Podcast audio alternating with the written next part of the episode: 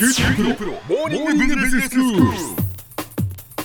今日の講師は九州大学ビジネススクールでコーポレートガバナンスがご専門の岩崎勇先生です。よろしくお願いします。よろしくお願いします。シリーズでお話をいただいています。松下幸之助の経営哲学、はい。宇宙観に始まって人間観人生観社会観政治観とまあ続く松下幸之助の哲学ですけれども、はい。今、えー社会観のところをお話しいただいていまして、はい。今日は社会観の中の4つ目調和の思想というお話ですね先生。はい。これ調和の思想でこれ社会観で出てくるんですけども、ええ。これ実はですね根本的にはやっぱり宇宙観から出てきてる。そうですよね。だからあの松下幸之助の哲学っていうのはやっぱりこう宇宙観を中心として全部がですね調和されているとまさに、はいはい。だからやっぱり宇宙から出発してブレがないっていうところがここを見てもよくわかると思うんですけど、はい。それでですね調和の思想について松下幸之助がまず次の3点を述べています。第一にですね平和を乱し貧困を招くのはですねお互いが個々のですね思想とか主義にとらわれているからでありましてえー個々のものの真理っていうのは一面においてはそれはまあ一面正しい真理である。ということなんですけどそれは全体としてはやっぱり誤りであると。個々では正しいけど全体ではない。と、えーそれで第2番目なんですけれどもそういう個々のものをそれぞれ生かしながら一歩上のねあの高き秩序に従ってその力を活用するところに調和がありますよと。でこれによってあの宇宙心理が働いて全面的に働いてくるよということなんですね。えーそれで第3番目このお互いにお互いの自覚と努力によって全てが調和される社会が作られてくるとですねおのずから平和で、繁栄して幸福な社会になるということなのでまず第一なんですけどまあ今の現状も世界的な現状もそうなんですけどお互いにですねこう愛争って多くのものを失っているという現実ありますよね、ええ。毎日テレビで見見てて。あれっていうのはすごく自己の主張とか自自己の思想がもう絶対正しいんだと。で相手のは絶対間違ってるんだという、まあ、一面的な思想が多いんですね。だけど、その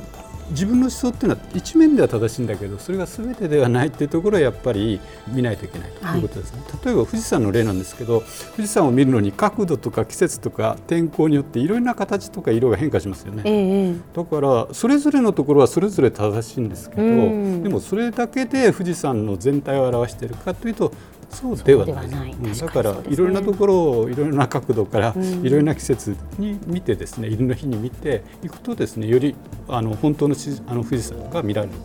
ということで、まあ、みんなをですねあの生かすようなより高い大きい視野というのを持つことが重要ですよと。はい。いうこと。例えば宗教とかでもななんとか教ってあってこれがもう絶対だというのは一面正しいんだけどやっぱり他の宗教をですね誹謗したり何か自分のあの宗教を強制するというのは非常に良くないと争いのもとであるそれよりも各宗教にですね共通するような心理があってお互いにあの生かしながらちょっと一段高いところで調和して生きていくと、まあ、世界があの調和のあるものになっていく。それってこれの、まあ、例としてですね松下幸之助っていうのはカクテルの例を挙げてるんです。けど、はいお酒ですですか。ええ。飲んだことあります？カクテルあります。美味しいですか、美味しいですね。はい。私はカクテルは一回も飲んだことないそうですか。よくわかんないんですけど、えまあ、松下幸之助にで言うといろんなものをお酒をブレンドしてカクテルにして飲むと、まあ、味わいがあってコクのある美味しいものが飲めると、だからそのようにですねだから一人か一つということじゃなくてですねみんなをこうブレンドして、まあ、コクのある味わいのあるものを楽しむ方がよりベターなんじゃないかということをおっしゃってるんですよね。はい。で例えばですねよく社会主義とか資本主義っていうのでなんとか主義同士が戦いますけどもそれぞれやっぱりいいとこ悪いとこあるんですね。だからあの両方のいいとこ取りをすればいいという。でまあ現実の社会ですね社会主義だけでもないし資本主義だけでもなくて資本主義国家でも社会主義的な政府のいろんなコントロールとか規制とかありますので、まあ、両方のいいとこ取りをしてですねお互いに争うんじゃなくて、まあ、お互いのいいとこを生かし合いながらやっていくことが非常にいいんじゃないかということでやっぱりお互いを認め合って融合して調和していくと。それによってあの繁栄とか平和とかですね幸福がもたらされるというのが、いつものワンパターンのですね松下幸之助のあの説なんですけれど。も、はい、で調和ということなんですけれどもこれって物事のですね理想形なんですよね。調和というのがです理想形、はい、でかつですね皆さんあの考えたことないかもしれないですけど調和っていうのは完成形なんですよ。完成形、うん、調和が崩れてるのがあの争いとか戦争とかになってくるんです。うん。だから調和している段階っていうのは絶対あの争いとかないだからそこは調和してると非常に平和で、はい、繁栄もできるしあと幸福ももなり得るんですだからもう調和って完成形かつ理想形なんですよ。はい。ででこの思想っていうのはすごい東洋思想の根本にあるわけですね、例えばご存知の聖徳太子の あの17条の憲法じゃないですけど和をもって尊してます。というのがありますけれども、まあ、だから非常に日本はこういうあの完成形を昔から持ってたんですね、はい、それを、まあ、近代国家であの西洋に追いつけ追い越せで西洋教育をすることによって少しこれが崩れて逆に崩れてきてるんですね。だから非常にいいものなんでで現実の社会を見るとですね西洋的なあのこう二元論的に自分と他人とか何とかと何とかって 2, 2つに分けるんですけどそうじゃなくてもう全部をまとめていいとこ取りをしていくと。で調和していくと。いうことが一番重要であると。それでですね現実を見たら争ってる姿が見えてくるわけなんですけど、はい、やっぱり理想があって理想というのはその現実を理想に近づけるように努力することが非常に重要なんですよ。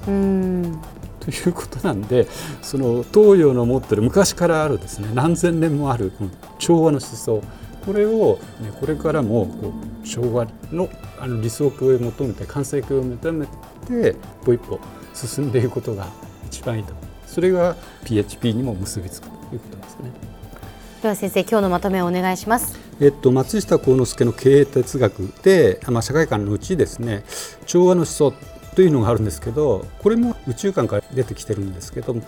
えー、個々のものそれぞれを生かしながら一歩高い秩序に従ってその力を活用するところにあの調和がありましてこの調和によって繁栄とか平和とか幸福がもたらされるということを述べております。今日の講師は九州大学ビジネススクールでコーポレートガバナンスがご専門の岩崎勇先生でした。どうもありがとうございました。どうもありがとうございました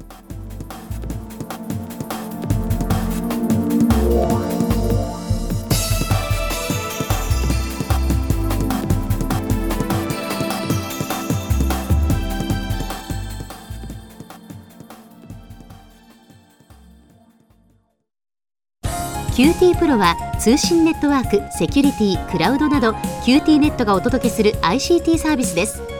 九州中に展開した光ファイバー網を基盤に一番身近なビジネスパートナーとして九州の企業自治体の皆様をサポートします。